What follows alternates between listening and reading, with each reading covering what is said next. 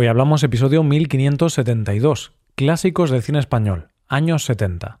Bienvenido a Hoy Hablamos, el podcast para aprender español cada día. Puedes ver la transcripción, las explicaciones y los ejercicios con soluciones de este episodio en nuestra web.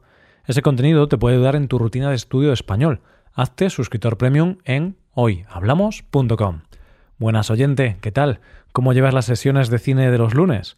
¿Ya has visto alguna de las películas de las que hemos hablado? Hay un director del que hemos hablado en los dos episodios anteriores, Luis García Berlanga, que dijo una frase muy curiosa. ¿Cómo me gustaría morir? ¿No muriéndome? Por cierto, oyente, ¿crees que hoy también hablaremos de él? Hoy hablamos de clásicos del cine español, años 70. Te recuerdo que en este mes estamos profundizando un poco en películas clásicas españolas. Dijimos en el primer episodio que íbamos a dividir estos episodios por décadas, para así poder hablar del cine clásico español de una manera más ordenada y más fácil de entender. Empezamos con los años 50, seguimos con los 60 y esta semana vamos a conocer películas españolas de los años 70. ¿Listo? Pues sin más, comenzamos con la sesión de cine de esta semana. En primer lugar, voy a hablar de un clásico de cine español, pero no es una película, es más bien un mediometraje, ya que su duración es de 35 minutos. Pero no la subestimes, porque sin duda es una de las grandes historias de nuestro cine. Se llevó multitudes de premios, como el Emmy, y fue emitido en todo el mundo. Este mediometraje del que estoy hablando se llama La cabina. Es del año 1972 y fue dirigido por Antonio Marcero. ¿Cuál es su argumento? Narra la progresiva angustia de un hombre que se queda atrapado en una cabina telefónica. Lo que en principio parece un contratiempo sin trascendencia, se convierte poco a poco en una situación tan inquietante y terrorífica que provoca en el hombre una desesperación y una angustia sin límites. Parece algo sencillo, pero lo cierto es que es un mediometraje que tiene muchísimas capas, y cada una más interesante que la anterior. La historia en sí es una muestra increíble del terror psicológico, con una trama y un final digno de un capítulo de Black Mirror. Pero es que además, cuando ves esta cinta del año 1972, recordemos, uno tiene la sensación de que la sociedad presentada en pantalla no tiene nada diferente con la sociedad actual. Es una visión ácida, mordaz y crítica de la sociedad.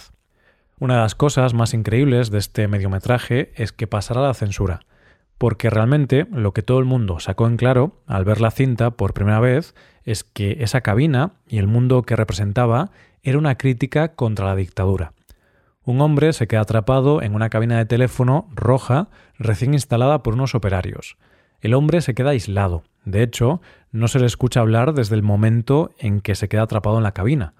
Y la gente que intenta ayudarlo no puede, es imposible. La cabina parece impenetrable. Pero es que además, mientras él está aislado, la gente se agolpa a su alrededor y lo mira como si fuera una atracción de feria. En definitiva, un mediometraje que hablaba en el fondo de la situación de la España franquista. Y si lo ves hoy, puedes interpretarlo como el aislamiento de las personas en la sociedad.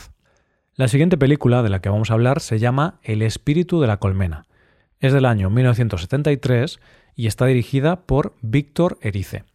Esta es sin duda una de las películas más mágicas y más bellas que se han hecho jamás en nuestro cine. ¿De qué trata? Su sinopsis nos dice en un pequeño pueblo de Castilla, en plena posguerra, a mediados de los años 40, Isabel y Ana, dos hermanas de 8 y 6 años respectivamente, ven un domingo la película El Doctor Frankenstein. A la pequeña, la visión del film le causa tal impresión que no deja de hacer preguntas a su hermana mayor, que le asegura que el monstruo está vivo y se oculta cerca del pueblo. Es una película bella, y esto se traduce en la importancia de las imágenes casi por encima de la lógica. Es una película que, aun tratando una historia detrás, se adentra en el mundo de las sensaciones, de la vocación y de los sueños.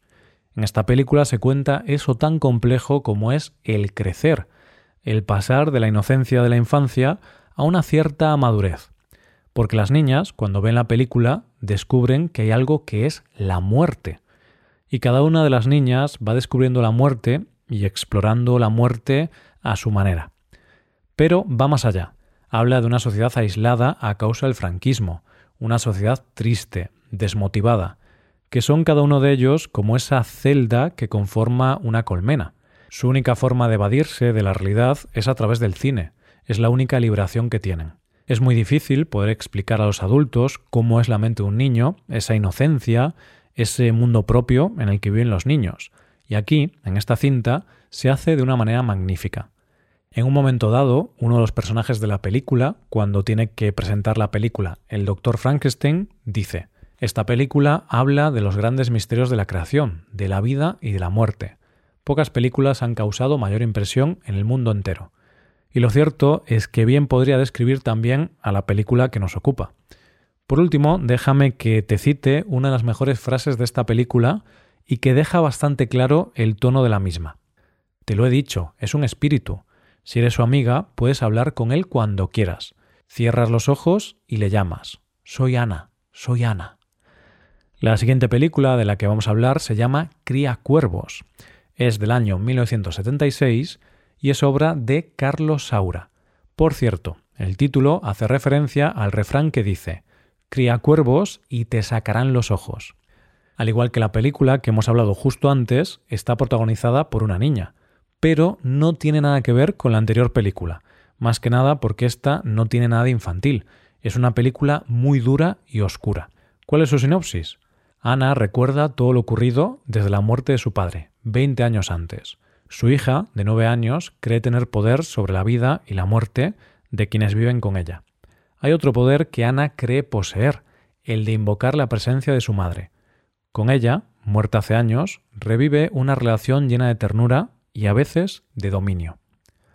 La película trata sobre una niña que cree que tiene poder sobre sus familiares y que además cree que su padre es el responsable de la muerte de su madre, y trama un plan para matarlo. Sí, la trama es perversa, pero la lectura va más allá de lo que parece en superficie. Tengamos en cuenta que su padre es un general franquista autoritario, por lo que, de nuevo, en realidad se está hablando de la lucha de España contra la represión franquista. Podríamos decir que la niña representa a la España aún sometida por la dictadura.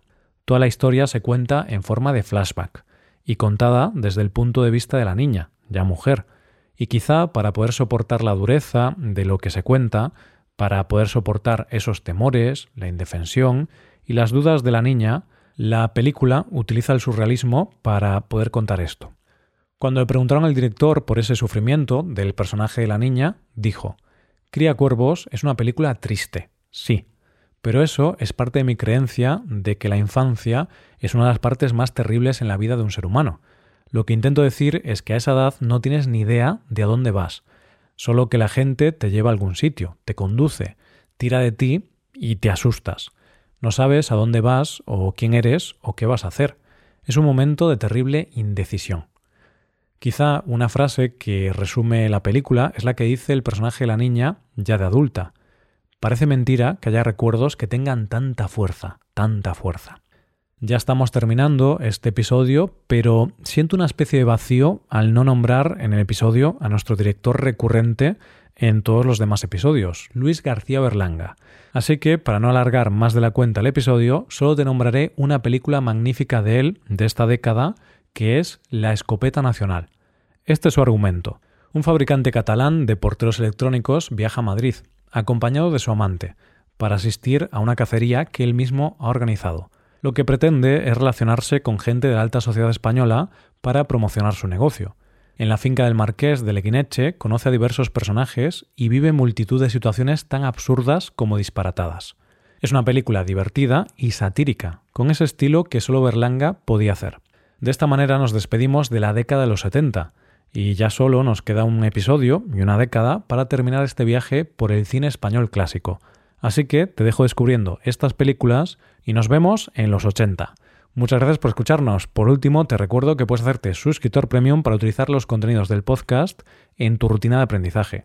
Hazte suscriptor premium en hoyhablamos.com.